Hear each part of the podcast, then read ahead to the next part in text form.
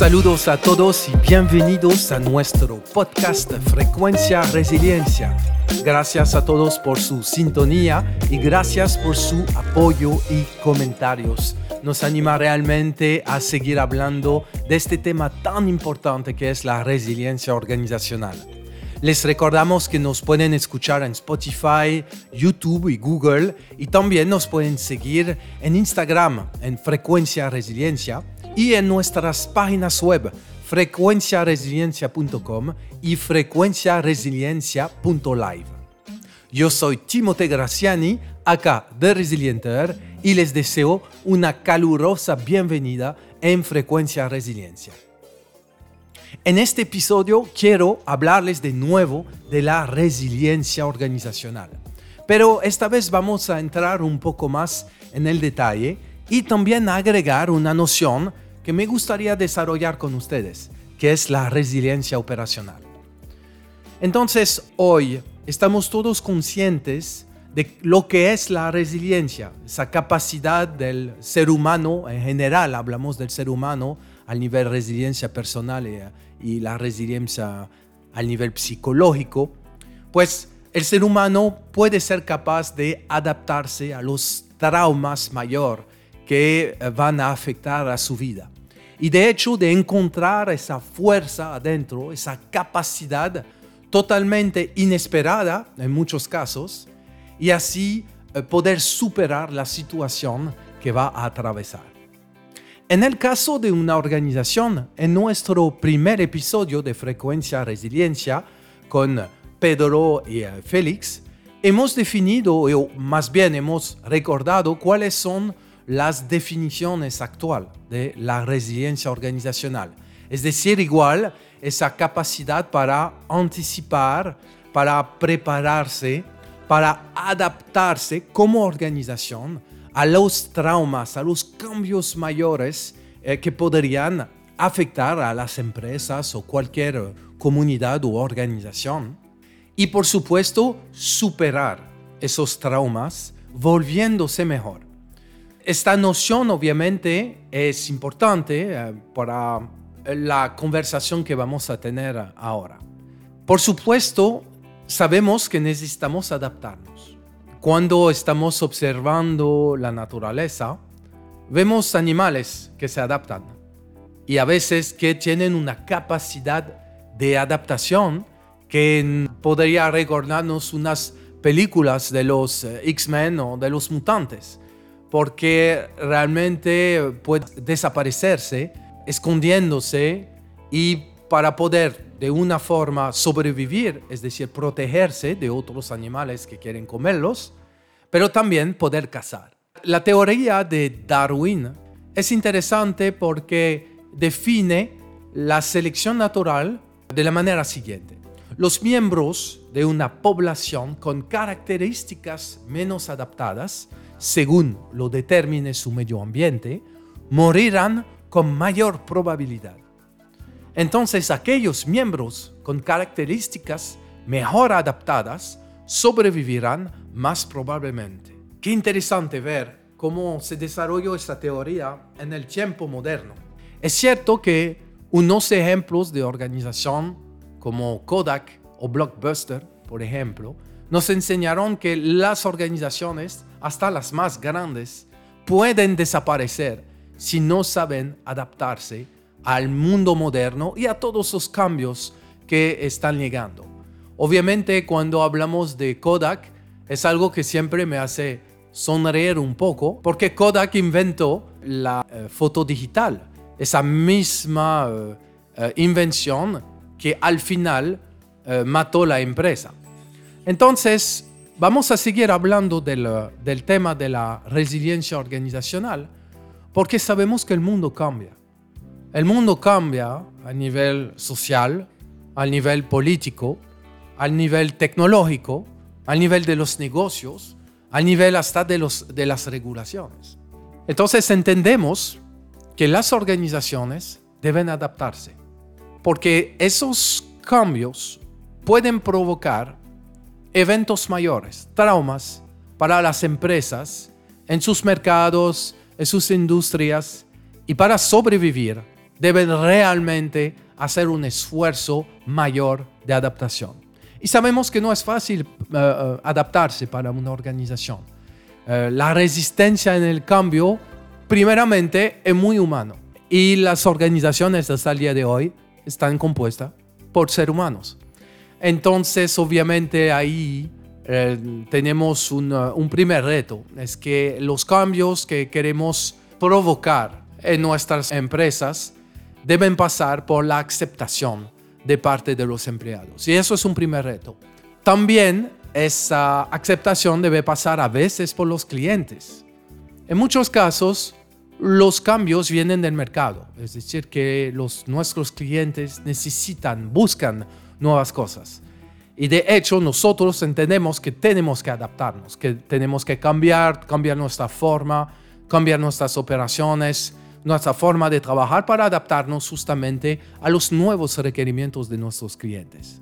Pero también es a veces el rol de las mismas organizaciones de influir sobre sus clientes y provocar esos cambios. Viviendo en la República Dominicana, eso me recuerda mucho de una forma de la bancarización de la gente, pero más allá, es decir, de la transformación digital, tanto de los bancos que de sus clientes. Los clientes al día de hoy tienen todos acceso a los móviles. En, la República Dominicana es algo, es un hecho y muchas personas tienen acceso a las eh, redes de telecomunicación y tienen smartphone para poder eh, interactuar tanto a nivel social, pero también con las diferentes herramientas que ponen a disposición las empresas, como son los bancos con sus aplicaciones, por ejemplo.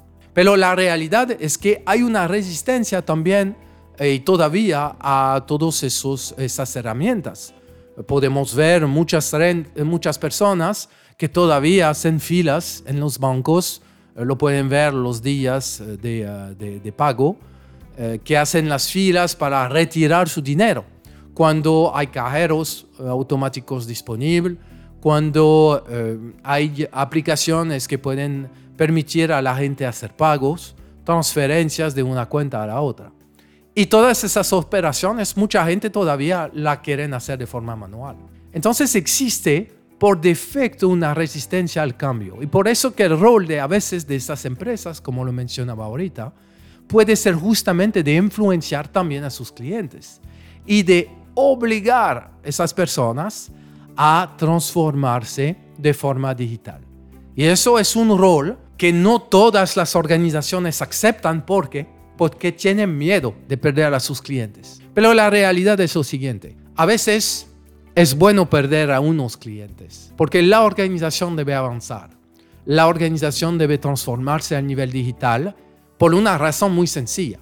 Es el ahorro económico que puede realizar esa empresa haciéndolo de esta manera. Y créanme cuando le digo que una vez que la organización se transforma a nivel digital, los ahorros y la mejora de productividad que va a tener le puede permitir perder a unos clientes que no quieren seguir a este movimiento. Por lo tanto, una organización resiliente tiene ese deber de una forma de transformarse, adaptándose al mercado, pero también tiene el rol de concientizar tanto a sus empleados, a sus accionistas, a las partes interesadas de forma general, los grupos de intereses, a sus proveedores y sus clientes, como lo dijimos, para justamente poder transformarse y adaptarse a este mundo que evoluciona de forma muy eh, rápida y muy fuerte y que podría amenazar hasta la existencia de nuestra organización. Pienso que hasta ahora hemos claramente expresado lo que podría ser el contexto de la resiliencia organizacional en el mundo en el cual vivimos. Y si las organizaciones están conscientes de todos esos cambios, los ejecutivos y de los cambios que podrían llegar en el futuro. También cambios que a veces pueden volverse traumas mayor para eh, las empresas. En este sentido, es bueno ahora que nos enfoquemos más sobre la resiliencia organizacional y este, vamos a decir quizás, nuevo concepto. La primera vez que creo que yo escuché el término resiliencia operacional fue hace menos de dos años. Entonces sí, es bueno entender cómo las organizaciones pueden justamente implementar esos conceptos de resiliencia organizacional y resiliencia operacional eh, para eh, poder justamente superar esos eh, cambios mayores. Para eso me gustaría volver a un tema, un punto interesante sobre la resiliencia organizacional. El hecho que la resiliencia organizacional es una propiedad emergente. El concepto, la noción de propiedad emergente es como la noción misma de la resiliencia. La resiliencia organizacional está considerado como una interdisciplina, no es una disciplina como tal, es un conjunto de disciplina. Lo mismo pasa con la propiedad emergente. propiedad emergente es un conjunto de actividades que eh, permite a una persona, a una organización volverse resiliente.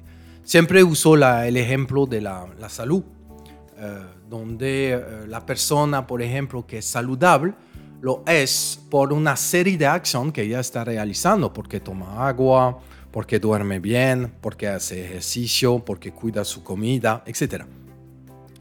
Entonces esa persona se vuelve saludable. De la misma manera, manera, una organización puede volverse resiliente si justamente ejecuta un conjunto de acciones.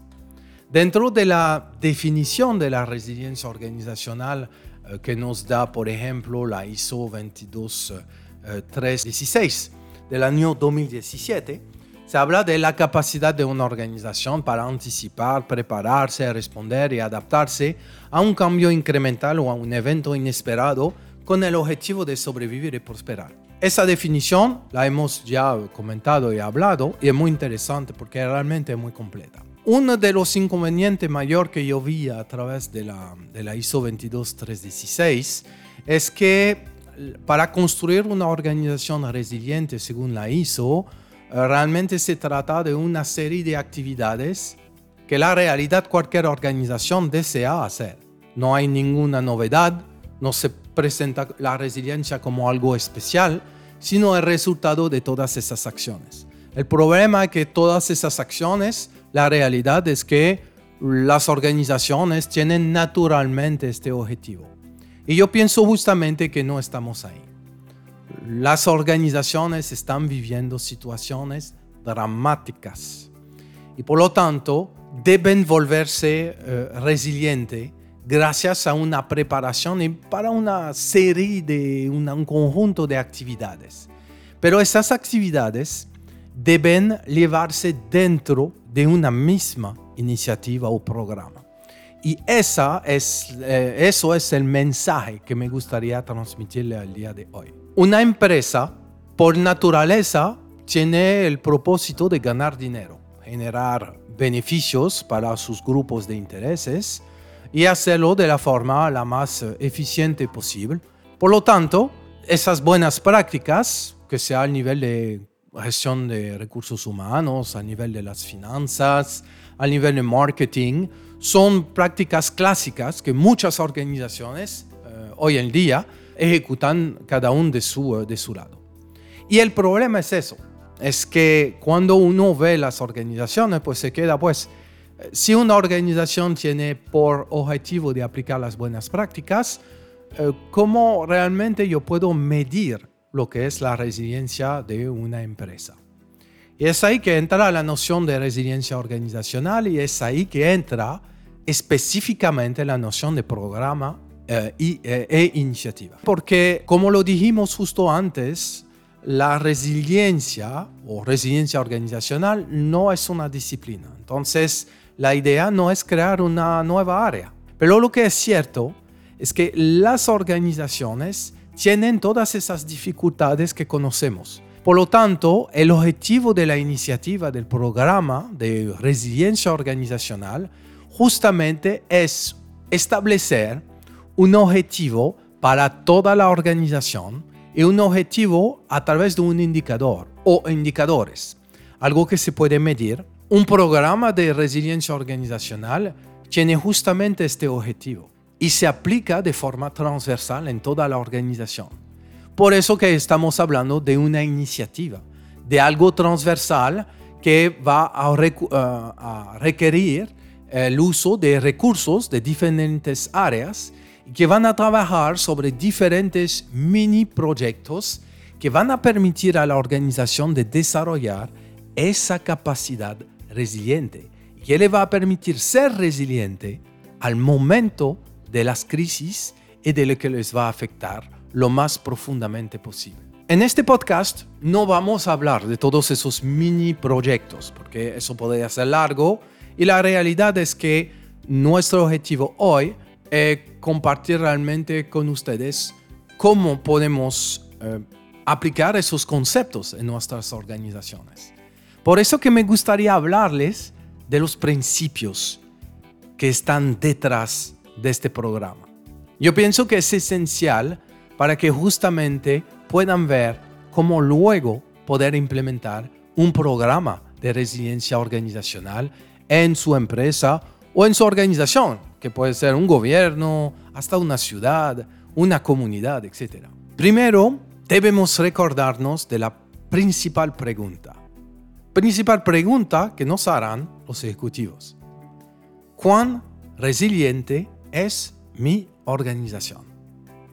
Y para ellos será cómo yo puedo medir eso. Es decir, cuál es el indicador que me indica cuál es el nivel de resiliencia de mi organización o cuál es el nivel de preparación para ser resiliente de mi organización. Yo hablo muchas veces de tres principios. Hoy vamos a agregar un cuarto. El primer de esos principios es el monitoreo. Es decir, que el monitoreo es un elemento esencial para que la organización sea resiliente. ¿Qué significa eso? Significa que el monitoreo representa el hecho de saber lo que está pasando dentro de la organización, pero también fuera de la organización.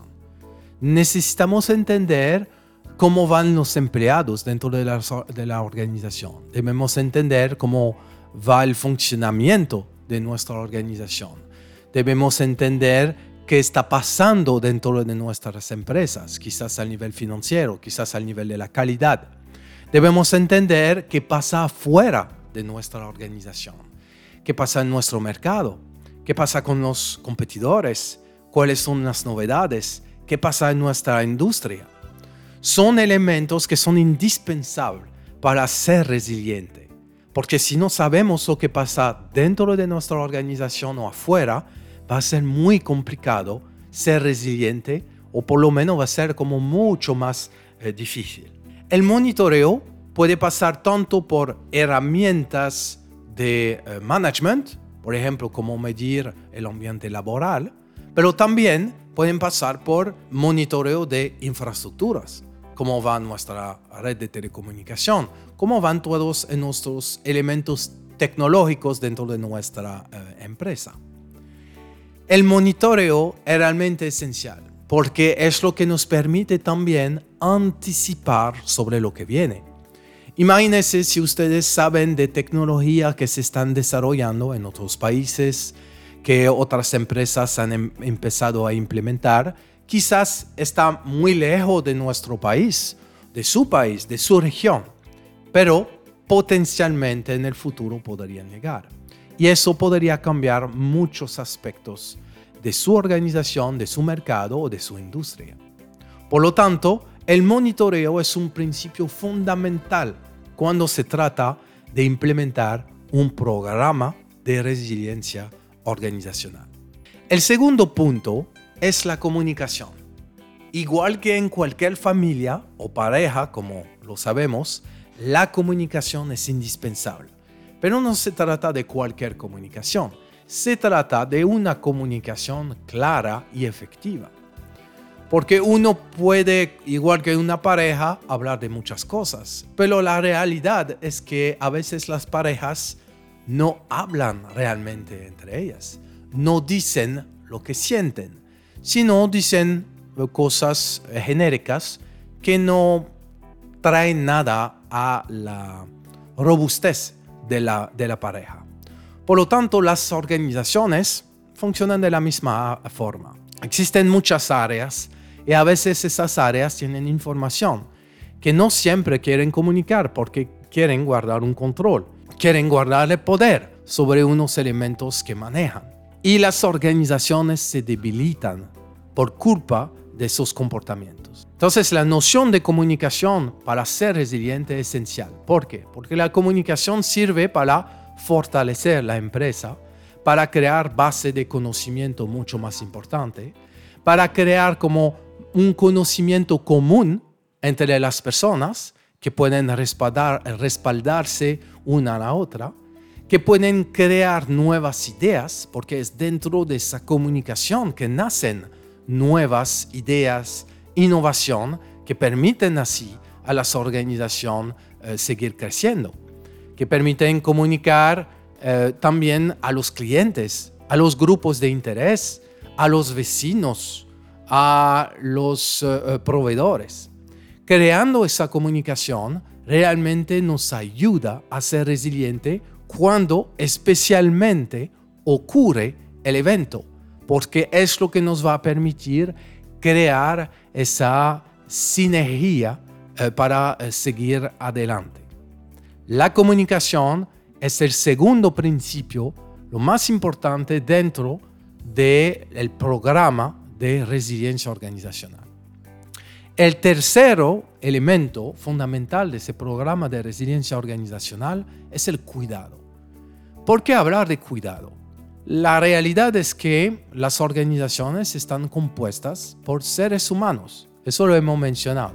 Lo que es interesante ahí es que cuando surgen los eventos, los traumas, las organizaciones no pueden realmente contar sobre tecnologías para ayudarle a superar esos eventos, sino deben contar sobre el ser humano. Esos seres humanos son los empleados, obviamente son los accionistas, los ejecutivos, pero también son los clientes, son los proveedores, eh, son los vecinos, igual, igual que la parte de la comunicación, son todas las personas que participan en la vida de la empresa. Y cuidar a esa gente es absolutamente requerido porque son todas esas personas que van a permitir a la organización ser resiliente cuando va a venir la crisis.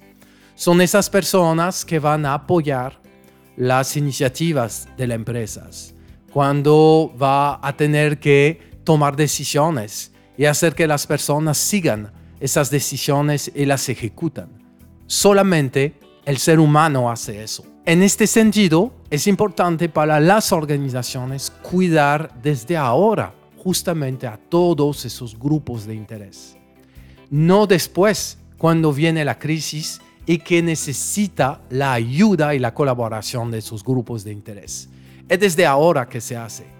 Es en ese sentido que el cuidado de los grupos de interés es muy importante dentro del programa de resiliencia organizacional, que va a pasar por una serie de acciones de estos mini proyectos que permiten justamente a cuidar a esos grupos de interés por ejemplo, a los periodistas, a los reguladores, si ustedes están relacionados con ellos.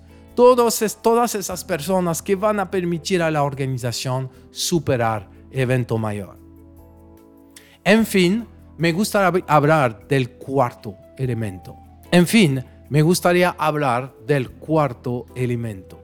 Este nuevo elemento que va a parecer muy obvio eh, para ustedes que es la capacidad de adaptación de las organizaciones. Esa capacidad es un elemento mayor del programa de resiliencia organizacional. Por eso se necesita también entrenar la gente, preparar la gente, apoyar a la gente, concientizar a la gente sobre esos cambios. Pero por supuesto pasa por inversión, pasa por innovación y pasa eh, por el, el acompañamiento de toda la estructura, de todos los niveles de la organización para justamente cambiar, innovar. Entonces, como lo pudieron ver dentro de eh, todo este podcast, la resiliencia organizacional está muy orientada a las disciplinas de management. Hablamos de tema de eh, gestión de recursos humanos, de comunicación, de innovación, de la gestión del cambio. Y por eso que la resiliencia organizacional es un conjunto de actividades. Por eso que se habla de interdisciplina. Pero también por eso que estamos ahora diferenciando lo que es la resiliencia organizacional y la resiliencia operacional. Y por unos minutos vamos a hablar de la resiliencia operacional. ¿Cuál es la gran diferencia entre los dos mundos?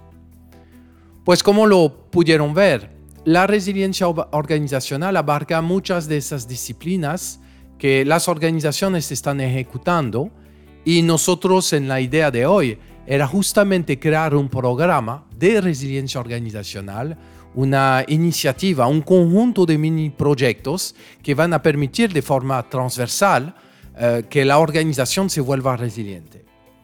Pero cuando se trata de resiliencia operacional, nuestro enfoque no es tanto sobre la parte de management, sino más bien sobre los temas que muchos conocen, sobre cuál al principio eh, de mi carrera yo me eh, especialicé, por ejemplo, como la continuidad del negocio. Es decir, todas esas actividades que permiten la gestión de emergencia, la gestión de crisis, la gestión de incidentes y eso al nivel de las operaciones. Es decir, todos esos eventos de ciberseguridad, de emergencia, de desastres, de eh, incidentes, accidentes, de incendio, de caída de sistemas. Todos esos eventos que vienen a traumatizar también las organizaciones, pero que lo hacen de forma mucho más operacional, mucho más inmediata, mucho más física y mucho más de forma general operacional. Por eso que ese término resiliencia operacional es muy apropiado, porque realmente estamos en un contexto donde vamos a ver eventos mayores que van a venir a afectar la organización a este nivel. Entonces, cuando se trata de un programa de resiliencia operacional, pues es de forma general más fácil para todo el mundo entender cuál es el alcance de estas actividades, porque son muy conocidas, especialmente en nuestro mundo. Entonces, estas disciplinas, eh, hemos hablado de ellas, por ejemplo, eh, ciberseguridad, seguridad de la información, gestión de riesgos, gestión de emergencias, seguridad física, gestión de la continuidad de negocio, eh, gestión de crisis. Todas esas, esas actividades permiten realmente desarrollar la capacidad de resiliencia al nivel operacional para las organizaciones. Y eso es un elemento quizás nuevo que no se había identificado mucho hasta ahora. Lo interesante ahí es que yo personalmente durante varios años yo hablaba de resiliencia organizacional esencialmente, pero yo no hacía la distinción dentro de la resiliencia organizacional, yo indicaba que eso incluía también los temas eh, operacional. Pero la realidad es que mucho más, tiene mucho más sentido ahora separar las dos nociones para orientar el programa de resiliencia organizacional sobre los temas de management, justamente sobre esos temas de innovación, esos temas de gestión de, eh, del capital humano, de eh, la gestión del cambio. Y de otra forma de todos esos temas, eh, eventos operacionales que vienen a afectar de forma inmediata, mucho más urgente, físicamente, a las operaciones de las empresas.